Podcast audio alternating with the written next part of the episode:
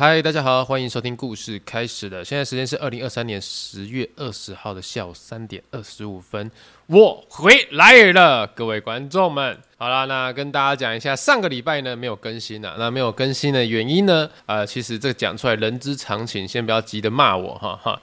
我们上礼拜呢是去日本，那跟菜菜还有我的那高中同学们，还有他的小孩子哈，五个大人一个小孩，一个三岁小孩，我们一起去了日本的大阪跟九州。那算是过菜菜的生日，也算是呃旅行。我们高中同学每一年就是毕业之后，都会有一群人啊一起出去玩，不管在台湾或是出国这样子。那距离跟上一次跟这群人一起出国去外面玩的话，应该已经算几年前了，也有六七年了。那后来就遇到疫情嘛，等等之类，他们生小孩啊，遇到疫情啊，那拖到今年。终于，呃，有些人有空了，就是好吧，哎，想说约一约，今年三月的时候就已经订好机票了，三四月订好机票，说十月哦，大家一起出发，然后去大阪啊，去九州玩这样子。那讲到这边来讲一下，现在感觉好了，感觉怎样呢？就是在出国前呢、啊，我想能量其实是非常低迷的。什么叫低迷呢？因为我们又呃卡到要卖商品。要出书，然后一些时间压力又要更新等等之类，叭叭叭。我觉得那一阵子的我非常的不开心。然后那种不开心也不是说就是对这个世界很失望或什么的，就是对自己不开心，自己的工作状态没有很好，能量没有上来，感觉我每天做的这些工作都是为了做而做，并不是说我在开心享受这个工作，而是觉得说啊，这是我的工作，我现在完成，我现在差多少，我要赶快补完等等之类的。那在出国前呢，我终于啊，就是把书告一段落了，后面还没。完整的结束，不过就是已经算是可以慢慢来的那种程度。那也是在出国这一段时间，我有带电脑出门哦。我想说，啊，我带电脑去，我至少可以做一些工作什么什么之类的，完全没有，完全没有。想的很美好，有没有？电脑带出门就到那边，七天，七天完全没有打开过电脑。那也跟大家再回报一下，其实我觉得现在状态就是感觉非常的舒服啊。怎样说呢？呃，刚好就是有一种远离社群的那种感觉。因为我这次去日本、去大阪、去福冈，我基本上没有在 po 什么文，现实动态也 po 很少，唯一有 po 就几篇什么哈利波特那个看那个很丑的娃娃、很丑的公仔，然后 po 上去跟大家分享笑一笑而已。呃，其他我就没有什么发文了。连菜菜都问我说：“哎，怎么发文那么少？”我就只能想说。啊，我就没有很想要告诉大家我在干嘛，或者是就是我并不想要那么多的呃社交的那种感觉，就是我这趟来真的是纯粹放松，跟那种前几次出国说啊，我想要跟大家分享新奇的东西，心态完全不同了。就是这一次来，我真的好想好好的放松，白天逛街、走路、看景点，晚上回去躺着睡觉，舒服这样子。好，那这边跟大家分享一下，如果你近期要去日本的话，那么讲一下我们这一趟其实比较特别的旅行，因为带了一个三岁的小孩嘛，带一个三岁小孩，如果你要去大阪的话，哈，你的小朋友是那一种一定要推婴儿车去大阪的话，我这个人强烈建议哈，一到那个地方的时候。爸爸妈妈们，你就好好跟你们小孩子玩吧，因为我们这一趟是总共是五个大人嘛，他们两个夫妻带他们小孩，跟我们其他哦，我跟我女朋友菜菜，还有那个一个同学，这样啊、呃，五个大人啊、我认真讲一件事情哦，如果你出国玩到大阪这种地方的话，基本上都是要走路、搭地铁什么的话。麻烦你们出出国前就先讲清楚，哎，到那边你们夫妻两个事情就是你们家的事情，你们小孩就你们家的事情，因为我们就是这个样子，先讲好去那边，哎，我们不是保姆哦，不是来顾小孩的哦，所以我们一到大阪开始旅行的那个要去哪个景点或什么的话。就是到那个景点，假设是黑门市场，一到那边马上解散，大人们自己逛大人的，他们夫妻自己带他们小孩逛。因为老实说啦，你推一个婴儿车，你就是必须放慢步调走，因为很怕撞到人家或什么的。那你婴儿车要进店里面吃东西，其实不方便，你还要。在门口把小朋友放下来，然后收婴儿车等等之类的，其实会影响到蛮多那种旅行的体验啊。所以我们在出发前就已经讲好说，哎、到那边你们家就你们家的事，我们就是我们的事，没有在帮你顾小孩的哦。要顾小孩拿钱来这样子。所以我们在大阪算是待了三天呐、三天的话都是各逛各的，然后只有在那种晚上要吃饭的时候或回饭店的时候，就是瞎聊一下，哦，会聚在一起。那其他时间就是自己玩自己的。在大阪来说是可以这样子，因为大阪其实有去过的人，或者你没有去过，我可以跟你介绍一下。那边地铁啊、交通啊、走路啊，其实都是非常方便。你要在那边不见是非常不可能的事情，因为到处呢都有办法让你直接回到你的饭店，除非你住的很偏远啊，不然你住在那种市中心啊，或是热闹景点的话，走路都可以走回去。那重点来了，就是福冈了。福冈的话，它算是九州的一部分。九州的话，你就想象它是一个台湾的大小那种感觉。可是它人口只有台湾的一半。如果你要去每个地方、每个景点，基本上都是要坐它的 JR，就是它的那个地铁，或者是呢，像我们这一次就是包车，就是包了一个台湾人在那边，然后他是台湾人会讲日文，然后也会开车当导游这样子。我们就一台车是九人坐的，然后我们就包车，两天的日币大概是十万块。哦，十万块啊，等于说换算台币一个人的费用的话是四千块钱这样子，也就是两天台两万块台币啊，听起来好像很贵，可是我们是五个大人去平分，所以一个人四千块，我们觉得非常的划算呐。怎么会说划算呢？因为老实说，第一次来到九州这个地方，完全没有任何的那种想法，也不知道该怎么逛。那也会觉得它每个景点都是蛮远的，并不是说像大阪啊、东京啊，吼，跟它灌职场一样，一路地铁直接搭搭到底就会到那种地方。那我们这是像到福冈嘛，福冈你要去那个门司港啊、小仓啊、游步院啊，或是什么啊太宰门等等之类的这些地方，其实都是有人开车带你过去是最方便的。为什么呢？虽然说地铁可以到得了，但老实说，第一次到那个地方又带小朋友又人生地不熟的话，尤其带小朋友还推推车，推推车就要干嘛？坐电梯，因为它不坐手扶梯嘛。你光是那个电梯哈，你要找就找半天了。虽然说他们每个地铁站都一定有电梯，但我们就遇过一个很妙的状况，就是比如说这个楼梯走上去，直直往上走就是一号月台，OK？那旁边一号月台旁边就有一台电梯哦。那照理来说，我就搭这个电梯上去，应该就是一号月台了吧？结果我们电梯搭上去是怎么到三号月台啊？我完全就傻眼了，诶，那怎么到三号月台这样子？所以当我们到九州就到福冈的时候，我们跟那个司机大哥见面之后，完全。全部人，全部大人直接放烂，就是上车睡觉，下车尿尿那种感觉。而且说老实话，这个大哥在当地已经算是什么呃住了三十几年，所以他日文精通啊，地点、历史什么的都可以讲。哦，讲了很多。而且重点是，我会找到这个大哥，也是因为那个号角响起的号子。那我就问他说：“哎，号子哥，你你们有没有去过福冈啊？有没有认识的那种呃司机大哥可以介绍一下？因为毕竟我们就是人生地不熟，想要找人家包车啦。”这样他就马上介绍了这个大哥给我。而这个大哥他是不接散客，他只接认识的人介绍这样子，因为他会做这个行业呢，也是因为过去蛮多那种啊、台湾过去出外景的节目，比如说什么玩家嘛，或者是什么什么爱什么客嘛那一种的团队，可能到那边，然后会去找他，哎、做一个包车的这种服务啊，就是大哥负责当他们司机导游，然后去做一些美食探访等等之类的，所以他就浩子哥就把他介绍给我，啊，我们这一次的体验下来是，嗯，真的蛮舒服的，因为说老实话，毕竟你是人在国外。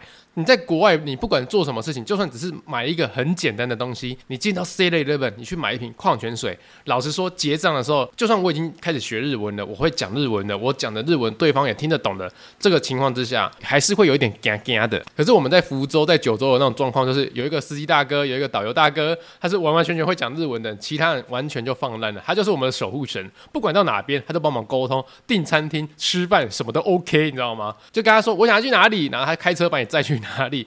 去左边就去左边，去右边就去右边，去前面就去前面，然后我们只要在车上睡觉就好啊。时间到，他就哎、下车了啊，这边走过去逛，可以去看什么《马关条约》。李鸿章当初就在柴斯港这边签了《马关条约》，有没有？然后开到那个现场那个建筑物里面，然后看他还原整个就是那个座位啊、桌子啊、椅子啊，连笔啊、纸笔都放在座位上，咖啡杯也都放在座位上，然后墙上呢还放《马关条约》一式三份的那个合约书，这个样子。就割让台湾什么什么阿哥有的没有的。那老实讲啦，就是这种历史课本上面的东西，现场看到那种震撼感就是差很多。而且在那边有专人帮你介介绍之后啊，其实我一进去是鸡皮疙瘩的，就觉得哎呦，我在一个真实的历史现场，然后感受这一切，然后还看他们的照片。那么他们就有拍照嘛，在现场签马关条约的后面，它旁边呢就有一个庙，叫做阿弥陀寺。那阿弥陀寺里面就住了一个非常有名的法师，叫做方一法师。那方一法师他其实在那边就有一个算是都市传说嘛，我不知道是不是都市传说，大家听一听就知道。他其实方一法师哈在那边，他算是一个盲眼的和尚，他是一个看不到的和尚。但是虽然他看不到。他有一个非常棒的技能，他就是会很会很会弹琵琶，哒哒哒哒哒，很会弹琵琶这样子。他弹琵琶的那种技术，是大家都众所皆知，如痴如醉哈，巧夺天工的那种技巧。他也被称为鬼神也会流泪的名手，很会弹就对啊，这样子。那在方一法师身上呢，也发生过一个不可思议的故事哈，就是据说哈，某一天晚上，他在这个房间休息哦，寺庙的房间休息的时候呢。就突然就听到门外有人就是敲他的门。哎、方一，你爹不？然后那个方一法师啊，我是方一，你是谁？方一，我们家主人请你过去弹个琵琶给他听，好不？然后方一说啊啊，可可以吗？现在很晚了吧？没有啦，快点啊，方一，走啦，走啦。然后对方就很热情的把方一哈邀出去，说，哎、去那个弹琵琶。给对方听这样子，然后一一约呢，就约要谈七个晚上。那翻译法师呢，他就是眼睛看不到嘛，所以他就是由那个他们的仆人啊，把他带过去那个主人家啊，每天就是弹琵琶给对方听，哒哒哒哒哒哒哒这样子弹弹弹。翻译法师，你看晚上弹啊，白天也要工作，所以哈、哦，他就没有什么精神的那种感觉，就呃，可忝了呀啊，晚上还要弹琵琶，然后白天还要在寺庙里面做一些工作这样子。这件事情呢，就被他寺庙其他的那个和尚们发现说，哎。啊，方一怎么这样子？啊，白天啊，婶婶困不罢。于是他们讨论之下说：“哎，不然你去看看好了，就是方一晚上到底有没有好好睡觉？”哦，那好，OK。那其中一个小和尚就决定说：“好，他晚上就看法师到底有避嫌没棒，晚上为什么不睡觉，还那么累？这样子。”结果呢，后来就是发现说：“哎，到晚上的时候哦，突然有一团鬼火出现在方一法师的门口之前。然后在方一法师门口出现那个鬼火之后，接下来方一法师居然在这里把门打开了，而且把手还伸起来。”好像有人牵着他要走去外面一样，所以呢，那个小和尚就看到，我靠，方一法师冲他小，就跟着他走，就跟在方一法师后面走走走走走走。就后来发现呢，方一法师到了一个地方之后，开始坐下来，拿出他的琵琶，开始哒哒哒哒哒弹起来了，然后弹得非常忘我。可是呢，那小和尚看来是整个吓傻了，为什么呢？因为方一法师是坐在蒙阿波里面，蒙阿波雅嘎基在那边弹那个弹奏他的琵琶。而且在弹的时候，旁边还有一堆鬼火在那边燃烧着，这样子，所以小和尚吓到之后，回去就跟庙里面的和其他和尚讲。讲完之后呢，住持哈就跟那个方一法师说：“嘿，方一，你哎呀，迈个出去呀啦，你也出代志啊。”然后方一说：“啊，怎么了？我告诉你哦，你会被鬼牵走啦，要弹七天，第七天你就完蛋了啦。”他说：“好，那怎么办？怎么办？你要救我啊！”哦，他的住持就说：“我告诉你，我现在开始在你身上哦，所有的地方都写上经文，这个经文会让你引隐形，然后隐形起来呢，他半夜来就无法把你带走了，这样子。”那方一法师说：“好，那你帮我写，帮我写来。”那他住持就说：“来，方一，把你的衣服脱掉，啊，脱掉。来，方一，把你的袜子脱掉，脱掉。来，方一，把你的内裤脱掉，脱掉。反正就开始哈，在他从头顶啊一路写写写写经文，写写写写到他的脚趾头，全身上下该写的地方都写这样子。那写完经文之后呢，就跟他说：方一，绝对不可以擦掉哦，只要撑过今天晚上，你就没事了。”然后他说：“好好好，我知道，我知道，我绝对不会擦掉的。”结果就这样，方一呢啊，很晚上很紧张，想说不知道会不会那个鬼又来把他带走这样子。结果呢，哎，时间一到，又是，哎，方一，方一，爹宝，出来，出来，出来，哎，走啊，弹琵琶，弹琵琶。哦，这个声音又响起来了。可是方一呢，这时候一点话都不敢讲，他就归在房间里面。然后后来呢，外面那个声音讲说奇怪，哎，方一博 DA 哦，那就直接进去了。那进去之后呢，他就看说，哎，这整个房间里面方一真的不在，想说啊，怎么办？完蛋了，啊，无法把人带过去，无法跟他的那个主人交代。结果这时候他一看就发现，哎，怎么空中飘了一对耳朵？哦，后来才想到啊，靠，住持忘了把方一的耳朵写上经文呐。啊，结果他的耳朵没有隐形，然后那个鬼就说，哎呦，那找不到方一，有耳朵也不错。就直接活生生的把他耳朵割下来了，那带回去交差。那从此之后呢，那个鬼再也没有出现了。但方一也变成没有耳朵的和尚，所以他就是无耳方一的故事由来。然后这个这个故事呢，就是我们当地在那个柴丝港旁边有一个寺庙叫阿弥陀寺，那导游跟我们讲的无耳方一的故事。这听起来其实就像有点像是怪谈呐，或是都市传说啦。你在 Google 上面哈去搜寻，还可以看到那一种有舞台剧啊。哦，无耳方一的舞台剧哦，真的有一个人哦，他全身被脱光光，然后在身上写经文哦的那张照片，大家可以去看看啊。说老实话，呃，讲到福冈哈，如果最近有些朋友要去，或是你们预计未来会去的话，我有件事情想跟大家建议一下。福冈算是一个好山好水，然后也不会好无聊的地方，算是很好买东西、很好 shopping 的地方。毕竟它也算是一个大城市。但是呢，我前面有讲过嘛，你就想象它是个台湾，那台湾的人口呢，它又少了一半，所以你要去哪个地方，你要去哪个地方玩啊，你都要把时间先抓好，因为它很很有可能很早就关店，很早就休息的。再加上呢，它每个地方你要过去就是一两个小时的车程啊，所以真的要抓好，就是你今天要干嘛，你去那边你要拿买什么东西，或是你要逛什么，你真的要把时间抓得比较紧一点，因为很有可能就是你过去回来哇，一一天就没了。哦，就像我们去游步院，过去两个小时，回来两个小时，游步院逛了三个小时，一天就没有了这种感觉。最重要的是呢，福冈这个地方超级多韩国人的，大家注意，超级多韩国人，听说。釜山飞到福冈的飞机只要飞四十或五十分钟就到了，整个超级短的诶，超级无敌短的，然后搞得我们在福冈以为在韩国一样。我坐下来吃拉面，旁边坐韩国人；我走路的时候前面走韩国人；我在百货公司结账的时候前后都是韩国人。我搞到每个地方都是韩国人。我在 Seven 买东西也是韩国人。我在搭电梯，饭店的电梯里面也是有韩国人。喂，我在韩国，你知道吗？哦，こんにちは都快变阿牛哈谁有那种感觉。我我真的是真心建议大家。 如果你要去福冈，那个五六日就避开，也去平常日。平常日可能就比较少人，因为他们说很蛮多韩国人，因为飞过来只要四十分钟，或是坐船三个小时就可以过来了，所以他们很容易就是放假的时候，礼拜礼拜五放假就飞过来玩五六日那种感觉啦。所以如果你要去福冈的话，平常日去啦。好了，那讲完第一个一周大事，就是我们就是去福冈旅游嘛，过菜菜的生日，也是过跟同学们的那种毕业旅行。第二个一周大事，刚好就是在这个时段发生的，那就是走中奖，刚好是那个礼拜六，然后是走中奖，十月十四号。我前面有讲过，我们三四月就订好机票了。那走中奖，它好像是七月还八月才公布那个时间跟地点，我们完全没办法去退票或什么，因为钱都付完了，还我总不可能为了一个参加一个走中奖，然后就是失信我对朋友们的承诺吧，这样子。这一次呢，其实我有投那个走中奖的作品，就是我投一个动画奖，那其他我就没有投了，一样没有入围。那不过我也是觉得平常心呐。第一个，我觉得因为走中奖它现在定义哈方向也是算是还在调整当中呢，所以我不确定评审评的角度是什么，是很专业在评，还是他有一个准则要搞怪或是什么的在评这个奖项。所以我们的奖项有没有入围，或是有没有得奖？老实说，平常心，因为如果有一个更稳健的他们评审的标准出来的话，那种得失心会不会出来？我觉得未来再说。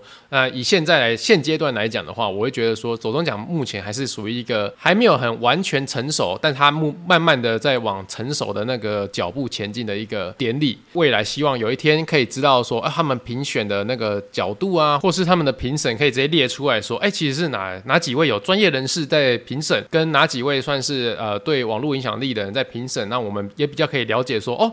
比如说动画奖，我投的是动画奖，那我可以比较了解说，诶，我们的动画应该去怎么去做挑选，然后去投投稿，会比较有几率让呃评审喜欢，或者是我们做的东西是给哪些评审在看的。但说老实话啦，感觉我这样讲是说，诶，我投那个奖项就是为了那个让迎合评审的喜好，好像很市侩，好像很那个不应该，因为我做的东西就是给观众看的什么什么之类的。但回到一个前提来讲，我去投一个稿，我要付五百块，那当然我就是要让这五百块的价值发挥到最大嘛，得其所好嘛，这种感觉，所以就是投了没有上或什么的哇，平常心 OK 来就补。但是如果未来他们的那个奖项啊越来越那个精致化或者是稳健的时候，我还是比较希望说，哎，可以知道评审大概是哪几位，或者是评审有没有一个标准的那种呃制度，让大家知道说，哦，他们是用专业人士来评，或者是让资深的 KOL 来做一个判断等等的，我不知道啊，因为我从头到尾都不知道当年我拿到鬼故事奖的那个缘由是什么，我真的不知道。我真的不知道，完全不知道。那讲到走钟奖这部分好了，我就来讲一下当年得奖的心得好了。当年我在走钟奖得了那个鬼故事影片奖的那个时候啦，说老实话，上去的时候很紧张，哎，也不知道自己在讲什么。虽然说我已经有准备好那个得奖感言了，是有把它讲好。我现在回去看那一段录影的时候，我还是觉得，哎，还不错，讲得还不错。那老实说，人家都会说，哎，那你得了个奖，你应该有没有业配接不完啊，或什么什么的，就是有一种好像被镀金的感觉。说老实话是没有的，完全没有，业配也没有变多，也没我们价钱也没有变贵，甚至我们还是维持原价在那边接业配这样之类的。当初得那个奖的那种感觉，当下就当下，我只能说一件事情，就是你瞬间会得到很多祝福，比如说网友们、观众们，然后朋友的啊、赖的啊，或是脸书的、啊、Instagram 的啊，什么都有，你就可以接收到。哎，原来大家很重视这个，比如说线上颁奖典礼，然后大家看到你得奖会为你开心，为你留言，为你打气，然后就为你。值得那种感觉很开心，但是我老实说，隔天早上我从饭店醒来的时候，因为走动场结束后面还有 after party，我们去那个 Friday 吃饭，就是那个美式餐厅里面吃吃一些宵夜等等之类的，回一定要在台北住一晚嘛。台北住一晚回来后呢，隔天饭店醒过来，其实那就只是一个晚上，甚至只有那一刻，就是那十五分钟的荣耀。接下来醒来之后，没有，全部都跟平常一样。你就是你，你维腾就是维腾，你就是继续再回去那边上班，回去 YouTube 上面画画这样子，或者是你该接的案子，或者是你该做的工作去把它做完。不会因为你拿了一个走钟奖，你拿了一个奖，你的人生就完全不一样，完全没有。完全没有，我老我讲一个老实话，可能对就是颁颁奖给我的那个董奖单位很不好意思，但我老实讲一件事情，因为这个奖正在慢慢的变好、变成熟、变精致化、变公众化，所以现在还是一个定位也很模糊。人家会问说，哎，得奖的感觉是什么？老实说，当下是感动，因为我觉得我的东西被人家肯定、被人家喜欢。可是过了那一个晚上醒来之后，我发现。你也没有什么改变，你就是你。然后我马上就觉得说，OK，我我不应该为了一个奖项而开心太久，或是甚至我以后没有得奖，我也不需要去失落太久。因为说老实话，这个奖就是我拿到了十五分钟的光荣，十五分钟的荣耀，十五分钟的开心。接下来之后，你每天还是要面对，你可不可以交出好的作品给你的观众，给你的听众，让大家继续喜欢你。其实，在网络上，我们做这一种算是行销，算是 KOL，KOL 就是那个讲话有分量的那些人啊，就是讲话会有人听，或是会有人看的，就叫 KOL。所以你是听 Podcast、听 YouTube、看 TikTok 都一样。所谓的 KOL，如果有人不想再看你讲话，不想再看你的影片，不想再听你做任何事情，甚至没有人要讨论你的时候，你这 KOL 跟死掉没有什么两样了。就你已经没有了，你没了哈，你已经完蛋了，你完了那种感觉。所以我觉得做这个行业，并不是说你得奖之后你就可以一帆风顺等等之类的。而是你还是必须去做，让人家继续喜欢你的事情，想看的东西，想听的内容。所以以上嘛，就算是我这个曾经得过奖的人哦，给大家的一些 feedback，就是让大家知道说，其实拿了这个奖，并不是会觉得说，我靠，你像中乐透一样，你就是大家都知道你是谁，你红了，你怎样怎样，没有，完全没有，就是就是那一天晚上你很很开心。那隔天之后还是一个正常人啊，做正常事情，好好做好自己的工作。所以我这一次在那个大阪，在福冈，然后他们走东讲在开始的时候，我在逛街，你知道吗？我在。那个唐吉诃德 shopping，然后买宵夜啊，吃晚餐啊，然后回到饭店之后洗完澡，甚至是打开电视看 YouTube 的时候，才发现啊，总中奖结束了，那种感觉。当下我也是马上看了一些讨论版啊，就比如说 D 卡 PTT，有些人就是在批评，或是我相信应该是给出指教啦，说这一届办的跟上一届跟前几届比起来，怎样怎样怎样之类的。老实说，我觉得会被批评是好事。真的是一件好事，因为有些人说这一届真的是有点尬，有点无聊或什么的，甚至有很多人没有去。我我先讲一件件事情，第一第一个被讨论，就算是被骂都是好事，因为被骂代表是还有人在在乎你，这是一件好事。第二个，是不是真的有点尬？有，我是讲一个良心话，站在我的立场，我看了一些表演或是一些片段，我觉得有些片段真的是蛮尴尬的，就是尴尬到我不知道我，不知道他干嘛。我真的不知道他在干嘛，就是瓜吉他带着李易晨跟那个呃迪拉胖走出来那一段，我是真的觉得蛮尴尬的，我看不懂，我是不懂，当然你也可以觉得这是我个人品味的问题也没关系。然后第三点呢，呃，没有办法来到现场，我当然相信没有办法来到现场是有很多很多原因。真的是蛮多原因的，有些人是家庭因素，有些人是他本来身体就不能过去，或是他本来工工作都排好了嘛。就像我本来就是有安排旅行，而且我三月就买票，我不可能就是放弃我的机票这样子。但是我必须说一件事情，就是走钟奖上班不要看团队很有心，为什么呢？因为他们居然在发邀请函问我们要不要愿不愿意来参加，愿不愿意来观礼。就算我没有入围，他们也会邀请你说你要不要来现场观礼这样子。他会在。发邀请函的时候，还发了一个你愿不愿意住宿。如果你要住宿的话，他们已经跟饭店联络好了，可以帮你就是谈到一个比较亲民的价位。因为那天是礼拜六嘛，就是去梅河饭店，让你就算是住宿，你要来高雄住一晚、住两晚，你们的价位还是可以借由这个主办单位谈到一个比较呃亲民的价位，让你住得比较开心、比较舒服，然后没有那么负担。所以我会觉得说，主办单位可能这次没有做的可圈可点，有很多地方要被讨论、要被骂，或是尴尬桥段。但其实他私底下都有站在那个创作者的角度哦，比如说你们是北部下来，你们中部下来的，或者是你们是其他地方来的，那他还是有想说啊，在住宿这一块照顾好大家。我想这一次很多地方被看到了，可能是个缺点，被放大、被讨论，但很多地方没有被看到，其实是。很暖心的东西在存在着，所以我就站在一个我有投稿，但是我没有入围，而且我也没有到现场的人来讲的话，主办单位他们做了一些事情，其实是蛮贴心。我当下感受到是贴心的，哦，站在这个角度的氛围啊，跟大家解释一下，我们自己私下感受到他们认真跟负责啦。大家都讲到这边了，我还是要先嘴一下，就先嘴一下啊。为什么？为什么到第五届办在高雄的时候，就突然会发说，哎，有没有需要住宿需求啊？有没有怎么样怎么样？办在南台湾的时候就有这个，突然说啊，问大家要不要住宿啊？我们前四届，好，我们扣掉第一届不要算，我们是从第二届开始参加的人。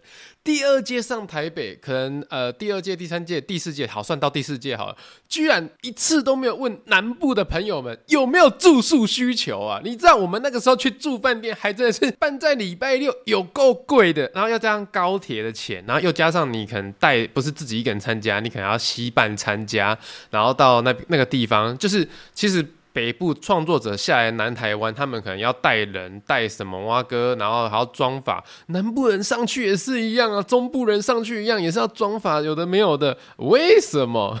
哦，希望就是如果未来还是办在台北的话。呃，也可以问一下，呃，其他县市来的有没有这个需求啊？毕竟办在南台湾的时候，已经开开了这个先例，而且其实越来越多的观众或者是传统媒体都已经加入这个战场的话，我相信未来可能第六届、第七届、第八届会越来越多饭店愿意来做这个异界合作啊，或者是像这次比较谈到优惠的价格等等之类的。那当然，这是我本人小小的愿望，也替那个外县市哈，不是台北的当地创作者朋友做个发声呐。好了。讲完了，好了，那接下来钟声之后进入周记环节。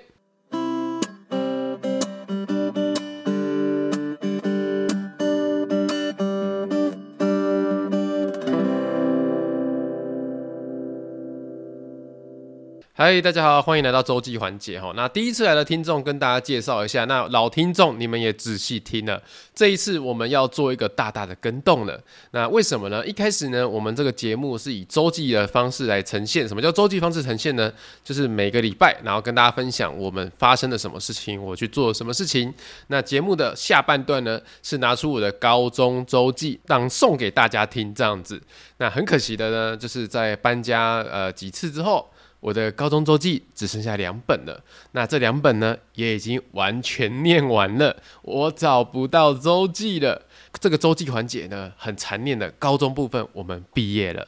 那毕业了也没关系，为什么呢？因为我还要留别的周记。这个周记呢就特别的，叫做大兵日记啊。什么叫大兵日记呢？我本人是那个有服过兵役的，服过陆军联勤兵役的一个役男呐、啊。那当兵的男生都知道呢，在里面当兵的这一年，每个礼拜都要写周记。没错，没想到吧？当兵的时候也要写周记啦。所以我们这个礼拜启动全新单元——阿腾的当兵日记。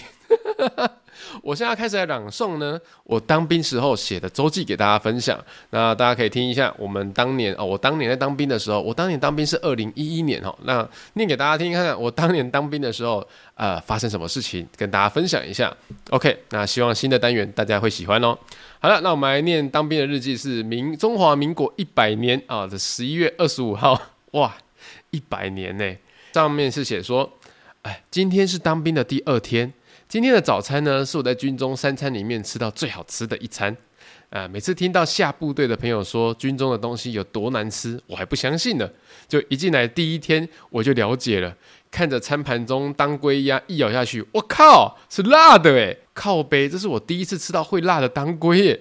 我保证，我永生难忘啊！这个滋味，毕竟在外面也吃不到了。相对的，早餐的白粥加肉松好吃多了。或许是白粥加肉松，外面也吃得到。吃着吃着，靠腰，我就莫名的感动，还差点泪奔了。现在一切都与外面不同了。或许忍耐才可以度过这个月，但希望在这个月受伤的脚不要再出问题了。哎，这个第一个月的周记其实写的也算是蛮流水账的，然后我跟大家分享一下嘛。等我们前面我们回顾一下，呃，这篇周记是写说今天是当兵的第二天啊，早餐是在军中的三餐里面吃到最好吃的一餐。哎，为什么说早餐是在军中里面吃到最好吃的一餐？我跟你讲，那个早餐是什么？白粥，然后肉松，然后豆枣，就这种红红甜甜的豆枣，还有大茂黑瓜。跟一些土豆面筋这样子，这就是最好吃的一餐哦。还有白馒头，就是这么简单。就是你去外面哦，那种早餐店哦，那一种什么豆浆大王那一种，里面你可能看到馒头看不起呀，看那一种呃简单的东西看不起的，不好意思。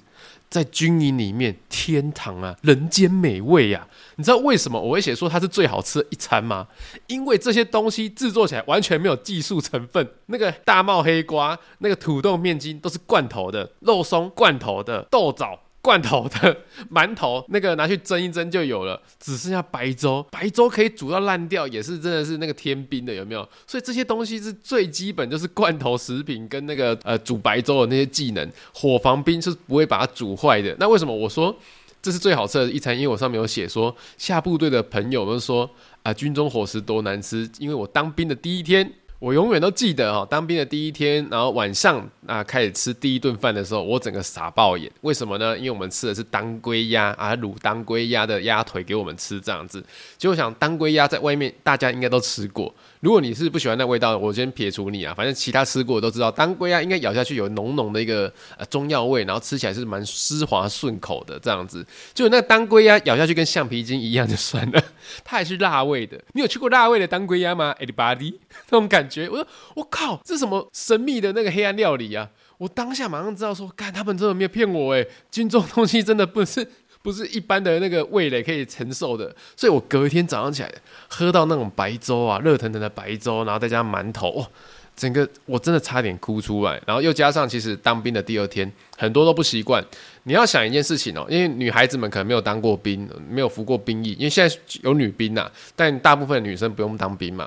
你们可能没有办法想象，或是有些男孩子还没有去当兵的。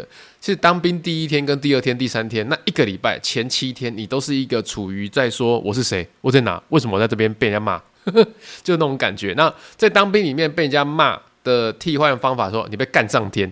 你被干到飞天，就是被干到天上去。我们从当兵进去的第一天，就是从呃区公所出发，点名完出发，然后上游览车，游览车一路就把你载到那个军营里面。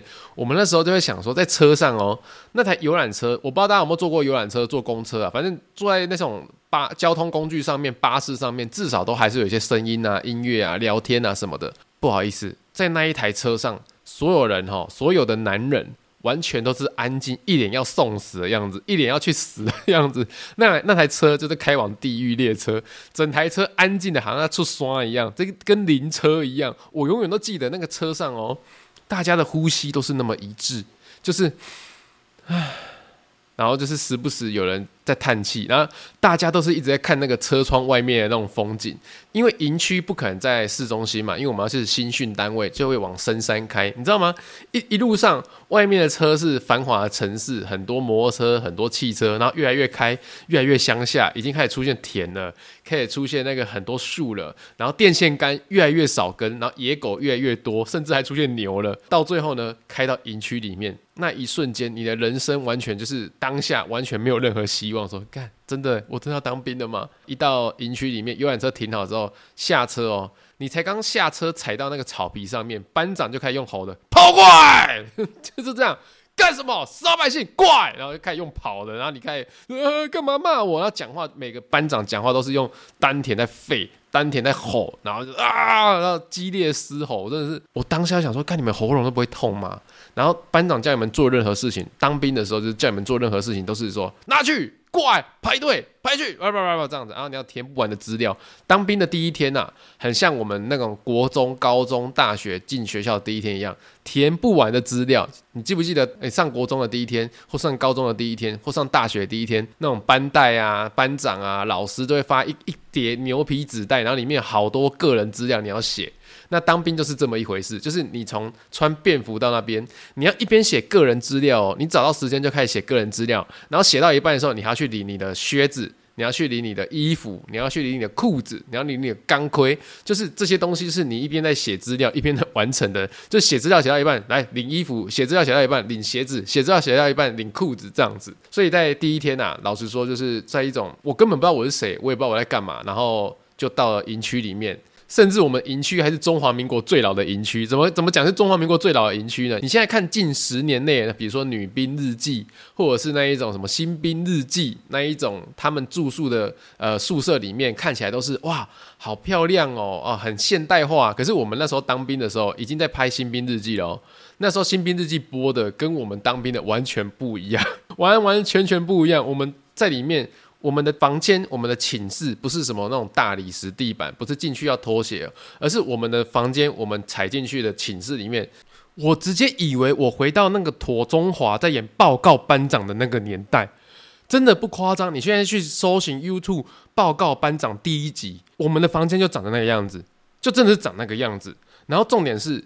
我们那个恳亲会，就是家长可以来看自己的小孩当兵成变成男人的那种恳亲会的那一天哦，真的听到我同梯的爸爸他来这边说：“我靠，这里跟我三十年前当兵的时候完全一样，没有变哎，就是这种感觉。”他居然讲出这种话哎，我天哪，我就整个哦。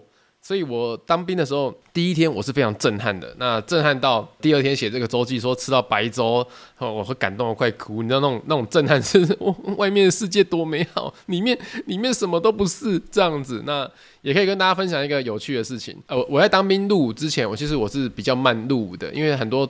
同学们，他们大概都是毕业之后七八月就进去当兵的。那我当兵是十十一月二十四号去当兵，因为我周记是十一月二十五号写说第二天当兵嘛。十一月二十四号去当兵，那当兵之前我就有很多人可以问说啊，我要带什么带什么带什么这样子。然后他们就说你一定要带手表啊，不要带那种太贵的，因为当兵里面有很多有人手脚不干净啊，或者是你要操课哦，那手表就坏掉等等之类的，你就会心疼啊。所以我那时候想说，诶。那如果要便宜又可以看时间的手表，那简单啊，我去大创买一只就有啦，三十九元就有一只手表嘞，我就真的跑去大创买手表。那那时候大创的手表还很丑，就是好看的颜色黑色、白色都没有了，只剩下一个桃红色，一个大男生，然后戴一个桃红桃红色的那个大创手表，电子手表。我想说啊，算了，反反正当兵看了而已嘛，就这样子。结果我带到那个手表去营区，那天晚上啊。晚上睡觉的时候就是后悔了，就马上后悔了。各位要当兵的朋友注意啊，那个手表哈，你晚上哈一定会用到啊。为什么呢？因为半夜可能睡到一半要起来尿尿，或是你突然就醒来会想看一下时间，哎，没有夜光呢。就当兵，因为当兵的营区就是在深山里面，就是在没有光害的地方，你晚上唯一的光源就是月光。真的就是月光，然后我们睡的那个地方照不到那个月亮，所以晚上，呃，现在几点了？然后手表要拿起来看，靠背没有夜光功能，根本不知道现在几点，还要把隔壁的叫醒，或是拿手电筒起来看。哦哦，现在已经嘛半夜三点了，我我只剩两个小时可以睡，因为五点就要起床了。好了，那跟大家分享到这边了，哇。我们莫名其妙从一个高中生进入一个当兵的那个环节了。那今天跟大家分享到这边，如果你喜欢听当兵的故事的话，你可以留言，或是你想要问一些问题，也可以留言跟我讲哦。好了，那接下来我们进入问答环节了。好，那这个礼拜我们先从 First Story 这边来看哈。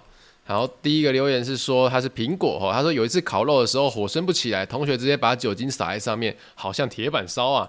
哎、这样很危险呢，这样应该会突然变很大火吧？你们烤肉要小心一点啊。嗯，好了，下一个是浴巾的留言，他说这集真的是无语，你的同学极度没品，这些人怎么会有人要来往呢？早就排挤他了，哎。呃，我觉得这是长大之后我们回头看，当然会觉得他没品啊。可是当下，我觉得就是那一种同才之间压力，或者是他觉得他讲话比较大声等等之类的，是这就是青春的过程啊。毕竟我们就是从一路念书上来，就是遇过太多同学把自己装得很有的样子啊，然后哦，我很有，我很有料。可是久了之后才知道啊，或者是我们毕业之后看了那么多人之后才知道他没有料，他就只是在狐假虎威这样子。所以呃。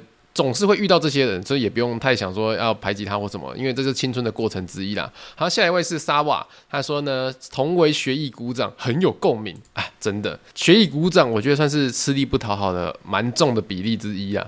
然后下一个是 Angela，他说第一次在 Podcast 里面听到土豆的声音，差点笑喷，哈哈哈。好，下一个是心脏鱼哦，他说想问想问一下维腾的看板会放到什么时候？我在台南的国华街哈，就是波哥饮料店上面有一个维腾看板，那那个看板。基本上现在跟老板讲好，暂时到年底之前都不会撤下来，所以大家有机会来台南玩的话，可以去跟他拍个照哦。好，下一个呢，他是同届男商，他说差点维腾就是我同学了，哎，那个缘分呐，缘分呐。好，下一位是阿红哦，他说我很喜欢，我觉得补习班老师真的很白烂哦。补习班老师事件，我也是觉得他蛮白烂的，只不过啊，我觉得人生没有被一些糟糕大人蹂躏过哈，长大之后的我们怎么才会回甘呐？好了，下一个是牛牛哈。他说：“呃，七月二十一号的节目啊，对，你要问过我一个问题啊，不好意思，我才刚从日本回来，让我休息一下。我再去找一下。好，下一位呢是下雨天的阿吉哈，他说我中秋连假去台南玩的时候，终于到国华街的维腾踩点哦，超级开心。我还带着维腾周边杯套去合照，为了合照好看，我还去附近买了饮料来放进杯套里面。可以说维腾的看板带动了整个商圈的经济观光啊。那这一集讲到烤肉的故事，其实前面还觉得那个眼镜只是比较废一点而已，结果后来听到真的觉得眼镜哥实在太靠腰了。我觉得大家或许多多少少都会觉得有想要成为大家目光的欲望，但这个眼镜根本没料。啊，想在妄想左拥右抱啊！啊，老实说，他最后还是有追到那个班花啦，但后来就分手了。我觉得，我觉得啊，当下他在班上，他可以算是呃，他想要引领潮流。他也算是有有那个本钱引领潮流。什么叫引领潮流？潮流就是什么？用钱砸出来的。他我记得他当时哦，是他是全班第一个有 iPad 的人，不是 iPad 哦，是 iPad。有有些小朋友们现在不知道什么叫 iPad。iPad 就是在所谓的触控呃手机出来之前，所谓的 iPhone 出来之前，它就是专门听音乐的 MP3。那那时候买一台 iPad 要九千块。他是全班第一个有那一种东西，因为那时候我们听音乐是用 MP 三呐，那用 MP 三的话，其实不用买到九千块，你买那种一两千甚至五六百就有了。可是他就买到那一种九千块，很屌，引领潮流，算是有料哦。可是那个料就不是他徒手赚来的，就是他爸爸妈妈有办法赞助他这样子啊。那当然，他生在这样的家庭不是他的罪。可是我觉得你生在一个富裕的家庭，并不是你的罪或是什么，而是你怎么去跟朋友相处。那就是一个，我觉得算是一个学问啦，这样子啊，只是他让我们觉得这个学问他没有学得很好。好啦，下一位是角落废物哈，他说最雷的烤肉经验就是烤香肠烤了一个小时没有熟，还要一直面对大人的质问跟屁孩的嘲笑。我国一啦，不过听到阿腾的故事，真的小巫见大巫，呵呵。哎、烤一个小时，那香肠都超会搭了吧？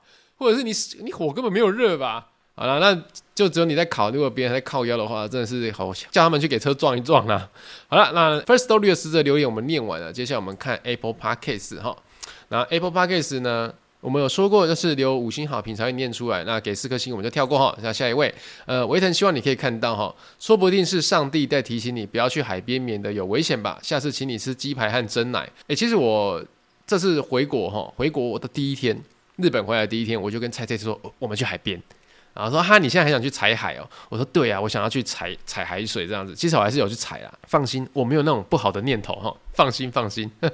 好了，下一位呢是五十水，他说听到 EP 十三的五十水，突然想到之前因为月经来，然后超商没有卖常温水，我就买冰水放在太阳底下晒。那过一段时间要去检查的时候，我就发现有一个流浪汉在喝我的水，分享给你。哎、欸、哎、我说老实话，认真的，认真的一件事情哦。大家饮料哈，如果你喝完饮料会骑摩托车放在自己的那个置物架上，真的不要这样放。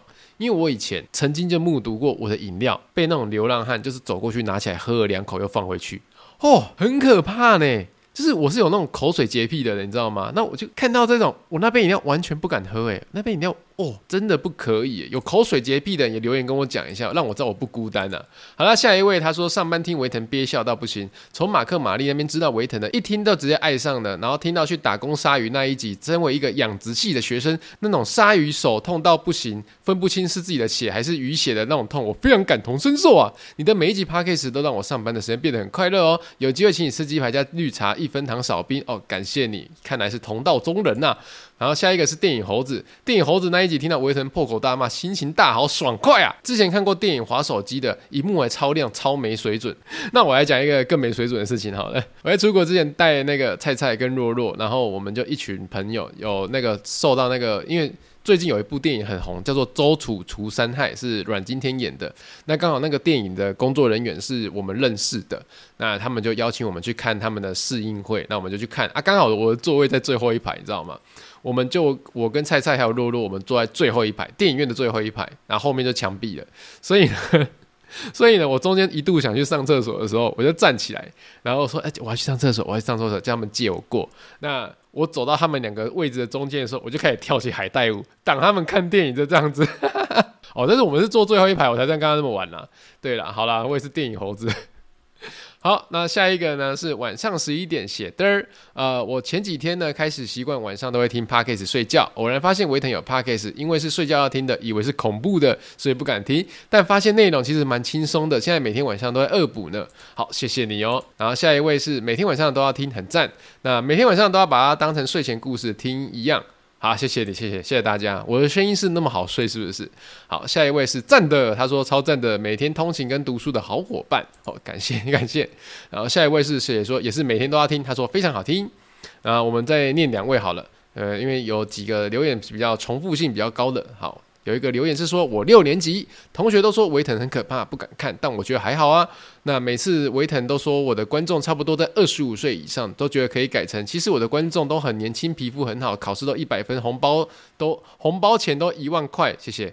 哎，小六同学，呵呵塔车啦，不要想那么多啦，我也很希望这样子啊，但没有办法，这个世界是很现实的。呵 呵呃，希望你长大之后是有办法包给别人一万块的那种大人，我觉得这样你就成功了。最后一位了，他说上班偷听中，从微博新剧场认识维腾，每次看漫画都笑到肚子痛，没想到维腾本人讲话这么正气凛然，觉得讲话的语气跟棒球 YouTuber 一瓶伏特加很像，不知道维腾认不认识？那会继续支持跟看报跟看报 YT 广告的。